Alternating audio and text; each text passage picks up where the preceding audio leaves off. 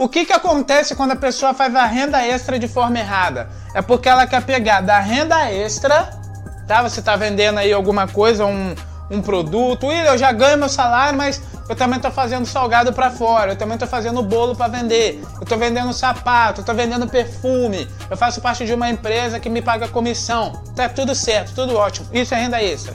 O problema disso é o quê?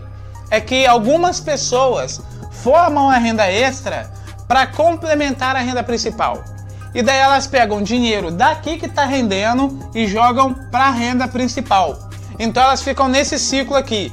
Elas trabalham pra caramba aqui na renda para conseguir a renda principal, para pagar as dívidas, as contas, as despesas.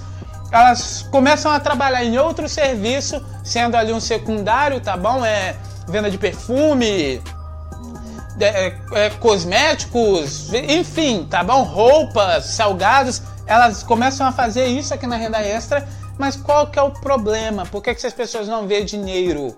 É porque elas pegam todo o faturamento ou todo o lucro dessa renda extra e joga para a renda principal de novo.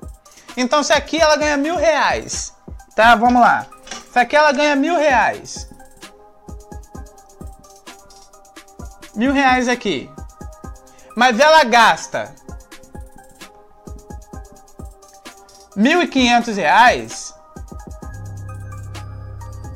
de onde que ela vai tirar esse dinheiro aqui, 1.500 reais? Ela faz uma renda extra e joga esses 500 reais para cá, para a renda principal.